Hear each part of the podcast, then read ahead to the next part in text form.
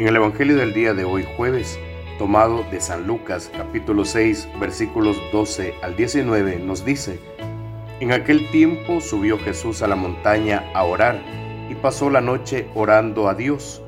Cuando se hizo de día, llamó a sus discípulos, escogió a doce de ellos y los nombró apóstoles, Simón, al que puso nombre de Pedro, y Andrés, su hermano, Santiago, Juan, Felipe, Bartolomé, Mateo, Tomás, Santiago Alfeo, Simón, apodado el Celotes, Judas, el de Santiago, y Judas Iscariote, que fue el traidor.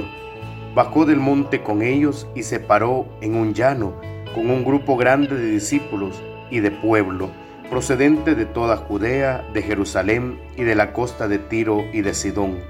Venían a oírlo y a que los curara de sus enfermedades los atormentados por espíritus inmundos quedaban curados y la gente trataba de tocarlo porque salía de él una fuerza que los curaba a todos. Palabra del Señor, gloria y honor a ti, Señor Jesús.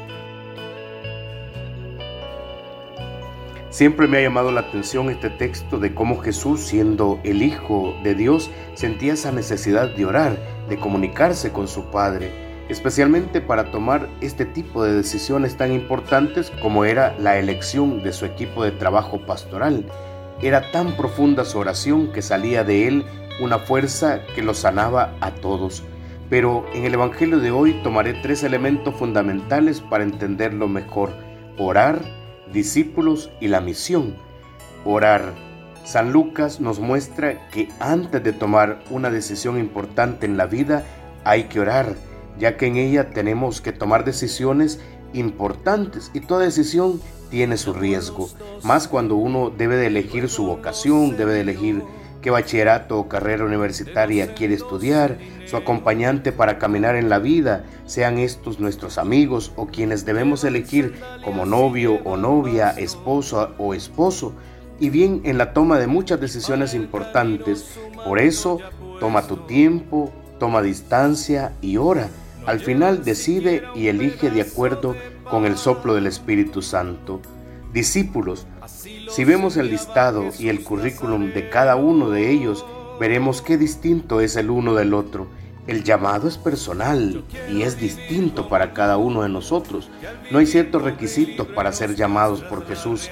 El Señor llama a los discapacitados para capacitarlos en su amor y es más bien encontrarse con el Maestro y saberse elegido por Él. Son muchos los invitados, pero somos pocos los decididos. Misión. La misión que marca el Maestro es curar y aliviar. Ustedes y yo estamos en esta gran familia que es la iglesia.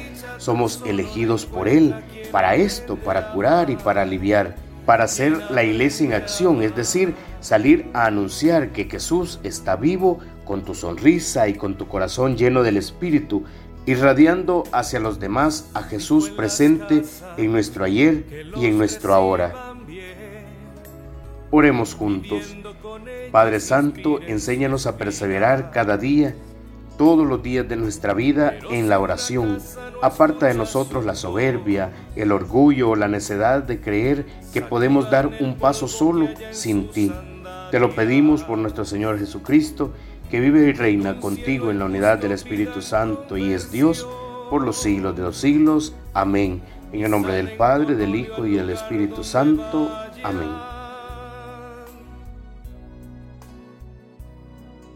Yo quiero vivir como tú, que al vivir pobre y libre